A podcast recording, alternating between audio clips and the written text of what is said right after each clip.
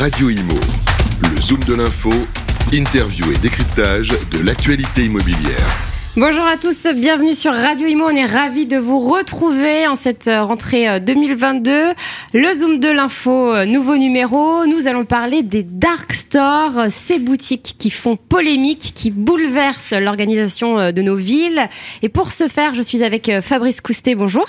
Bonjour Bernice. Comment allez-vous? Bah, Très bien. Bel été à tous, j'imagine, et une rentrée qui s'annonce très intéressante avec ce, sujet effectivement qui fait polémique. Hein. Ces dark stores avec ces vitres fumées au cœur euh, des villes et on a un spécialiste pour nous en parler. Tout à fait, justement. Euh, Bernard Cazin, associé chez FTPA Avocat. Bonjour. Bonjour Bérénice. Alors, euh, maître, vous êtes un, grand connaisseur. Hein. Vous avez écrit de nombreux articles et chapitres consacrés au contentieux administratif aux éditions Dalloz et vous assurez depuis 2002 des formations en droit de l'urbanisme et de l'aménagement.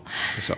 Alors justement, Qu'est-ce qu'un dark store? On en parle beaucoup, toutes les villes se plaignent, elles font polémique ces boutiques. Qu'est-ce qu'un dark store? Alors, euh, c'est d'abord un, phénomène récent. Euh, on, en parlait tout à l'heure. C'est effectivement d'abord quelque chose qui est, tout à fait dans l'axe de la, la, disruption, c'est-à-dire euh, mm. ces, mouvements et ces, procédés émergents, ces, nouveaux types de commerce et de consommation. C'est quelque chose qui répond à, une demande des consommateurs. c'est un profil plutôt métropolitain. Dans les grandes villes, hein, notamment à, Paris, alors on voit circuler dans la ville à Paris des gens en rose, en bleu, en vert. Euh, ça s'appelle Gorillaz, ça s'appelle Fling, ça s'appelle. Euh, il y, a, il y a beaucoup d'argent aussi. Euh, et effectivement, c'est la promesse d'être livré en quelques minutes à l'intérieur des villes. Le problème, ce sont des applications, hein, c'est ça Ça, c'est des applications. le problème, c'est que pour être livré en quelques minutes, il faut bien sûr que ce soit pas dans l'hypermarché à 15 km, mais à l'intérieur des villes. Et là, ça pose problème. Est-ce qu'ils ont une existence juridique, maître, ces dark stores? Alors, le droit de l'urbanisme, c'est un droit très politique. Parce qu'en fait, c'est le moment où le droit rencontre le sol. Et quand on a un projet comme celui-ci, et quand on parle ici euh, de, commerce essentiellement digitalisé, il y a un moment, il faut bien que ça touche le sol. Alors, euh, la rencontre entre le commerçant et le client, elle se fait pas euh, sur un lieu, étant donné que l'achat se fait sur une plateforme. Et le, dark store, il va nous intéresser, nous, juridiquement, en tout cas dans, la dimension immobilière, par les moyens qu'il utilise, c'est-à-dire sa réserve qui permet le stockage et la livraison.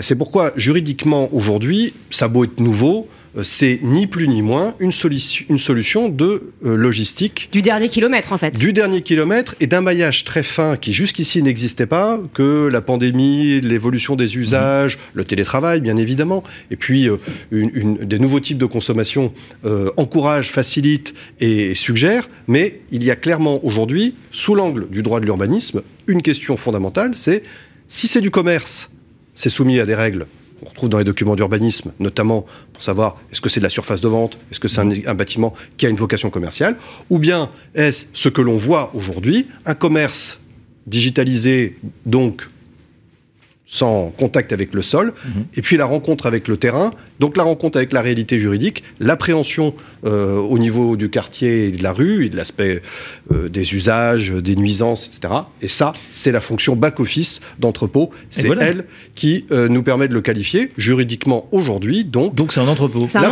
la dimension physique du commerce digitalisé, c'est de l'entrepôt, mais ça n'a rien de propre au dark store. C'est exactement la même chose avec Amazon. Est-ce qu'Amazon est un commerçant? Oui comment est-ce que Amazon se perçoit sur le territoire par les grandes, les grandes plateformes de logistique, mmh. et donc euh, là aussi où il y a des conflits. C'est donc à une échelle différente le même sujet. Là où ça pose problème, c'est que donc ils sont installés dans des boutiques, du coup c'est des bails commerciaux. Euh, des beaux commerciaux. Mm. Du coup, euh, alors que ce sont des entrepôts, c'est là où ça va pas. C'est pas ouvert au public, il faut le rappeler. Non, c'est fermé. Personne peut aller acheter directement dans ces magasins, et c'est pour ça qu'on on peut imaginer aussi que euh, les maires qui, qui, qui, ont envie quand même d'avoir des rues, bah voilà, avec des populations qui vivent et un vivre ensemble, bah là on est un peu perplexe devant ces, ces, magasins où finalement il y a une armée de livreurs devant, mais pas grand chose d'autre. c'est clairement une solution qui vient percuter tous les efforts qu'entreprend l'État et les collectivités, que soutient l'État plus exactement, mhm. et qu'entreprennent les collectivités, qui doivent d'ailleurs le faire prévaloir dans leurs documents de planification d'urbanisme à l'échelle des départements, des intercommunalités et des communes, c'est-à-dire de défendre la diversité commerciale, ça c'est un premier, une première chose, trouver dans une rue différentes choses qui nous permettent pas seulement d'avoir une rue gaie et agréable, hein, c'est pas que reconstituer la rue Gamma, c'est aussi se dire euh, les gens ont, dans cette idée de la ville du quart d'heure, qui a mhm. été inventée par Haussmann, hein, j'ai à pied autour de moi, sans prendre ma voiture, donc sans production de gaz à effet de, serre, j'ai la satisfaction de mes premiers besoins, ou des besoins même mhm. euh, plus euh, hebdomadaires. Et puis la, deuxième euh, problématique qu'on rencontre, donc c'est ce problème de diversité commerciale, et puis cette cette dimension aussi de d'emplacements qui n'ont pas vocation au départ à être destinés à de la livraison ou du stockage, qui le sont par la pratique, avec du blanc d'Espagne ou des façades noires et des rideaux fermés, alors qu'on avait des emplacements qui servaient jusqu'ici à du commerce.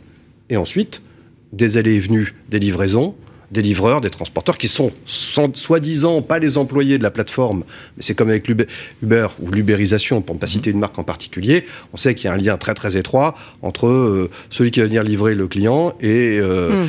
euh, l'entreprise qui les a mis en relation Et, et, stocke. Donc ça, ça, pose différentes questions sur notamment que sont-ils aujourd'hui? Ce sont des entrepôts et ils s'installent soit dans des entrepôts, soit dans des commerces. S'ils s'installent dans des entrepôts qui sont reconnus comme tels par le document d'urbanisme et par euh, le règlement de copropriété, il n'y a pas de problème. Mm. Si en revanche, ils vont cannibaliser euh, d'anciens bureaux, euh, d'anciennes banques ou d'anciens commerces, et on sait que malheureusement, malgré les efforts des politiques mm. publiques, il y a beaucoup de commerces aujourd'hui qui ferment ou qui n'arrivent pas à trouver de repreneurs, faute de mise aux normes. C'est un énorme facteur de vacances commerciales. le premier facteur de la vacance commerciale, c'est l'incapacité des, bailleurs à monter en gamme la, les, locaux. Voilà. Mm. Donc, ça, ça répond à un besoin aussi bien de la part des bailleurs que des consommateurs, mais ça percute les politiques parce que ces, livraisons, c'est autant de euh, d'achats en physique qui ne se feront pas, donc autant de commerces qui ne livreront pas, que ce soit les petits commerces, euh, l'épicerie du coin qu'on avait, mhm. ou la grande distribution de, quartier, que les marchés, évidemment, les, petits détaillants, et puis aussi toutes les solutions de livraison qui, elles, euh, s'inscrivent dans des règles juridiques, des contrôles sanitaires, des horaires et le respect des voisins. Euh, si vous commandez vos lignes, euh, enfin vos courses en ligne sur, euh, on va dire, une grande enseigne de, distribution, elle vous livre aussi, elle fait la même chose, mais elle, elle le fait depuis un magasin et depuis un entrepôt qui a une existence juridique reconnue. Mhm. Oui, alors vous, vous le disiez hein, justement, et de nombreuses municipalités s'inquiètent mhm. désormais hein, du, de ce phénomène. Hein. Euh, les riverains aussi dénoncent de véritables nuisances au quotidien. Vous en parliez, donc les, les, les euh, livreurs qui se mettent devant avec leur vélo, puis c'est 24 heures sur 24, hein, donc ça. ça. fait du bruit la nuit aussi. Il y a l'adjointe au maire de Bordeaux en charge du commerce, Sandrine Jacotot, qui a essayé de discuter avec l'une de ces entreprises, mais qui ça n'a abouti à rien du tout du coup, elle a déclaré récemment, euh, euh, ces jours-ci, euh, qu'ils étaient très inquiets. Il y a une véritable concurrence hein, qui s'installe à Bordeaux, par exemple, une ville qui compte 70% des commerces indépendants. Et, et du coup, pour elle, c'est une concurrence déloyale. Du coup, maître, comment les municipalités peuvent lutter contre ces dark stores? Alors, pour lutter, je pense qu'il faut bien cerner le problème.